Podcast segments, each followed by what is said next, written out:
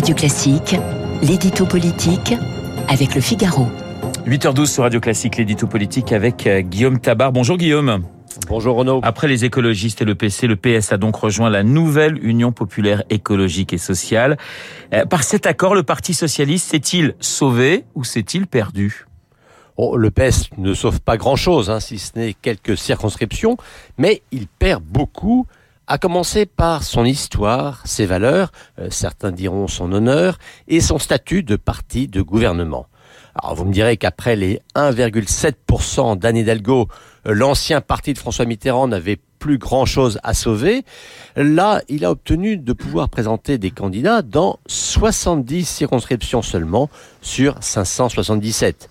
Alors certes, sans cet accord avec le reste de la gauche, il aurait peut-être été laminé partout, mais pour cela, euh, le Parti socialiste est passé sous les fourches codines de Jean-Luc Mélenchon, euh, ratifiant un programme sur bien des points aux antipodes de ses propres fondamentaux. Guillaume du Front populaire à l'Union de la gauche, n'est-ce pas en faisant des, des compromis que les partis de gauche ont gagné Si vous avez raison, mais à une différence près et de taille, euh, dans toutes les expériences passées d'Union de la gauche, quel que soit le poids respectif des partis engagés, même lorsque le PC était le parti dominant, l'accord s'est fait sur une base imposée par l'élément le plus modéré, on aurait envie de dire le plus raisonnable.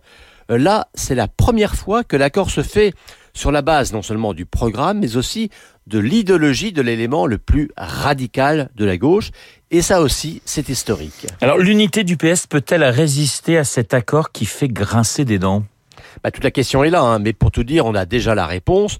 Le PS ne résistera pas à cet accord euh, signé par son premier secrétaire. En fait, en acceptant l'union aux conditions de Mélenchon, euh, Olivier Faure provoque la division au sein de son parti.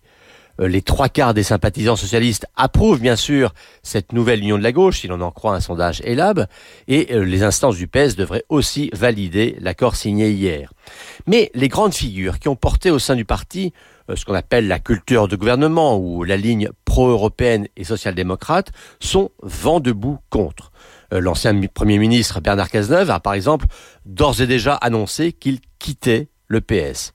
Et puis François Hollande, Jean-Marc Ayrault, Stéphane Le Foll, Jean-Christophe Cambadélis et bien d'autres refusent aussi cette capitulation de leur parti. Alors, euh, verra-t-on une scission du PS et même la création d'un autre parti? Euh, Ce n'est pas impossible. On voit par exemple que dans sa région Occitanie, euh, Carole Delga parrainera des candidats hors Union populaire et donc contre ceux investis et soutenus par son parti. Alors, avec le simple mot de union, on voit bien que ce mot a des vertus quasi magiques auprès des électeurs. Donc l'alliance LFI PS PC ELV aura le courant en sa faveur. Mais pour le Parti socialiste, créé en 1905, c'est sans doute la fin d'une histoire.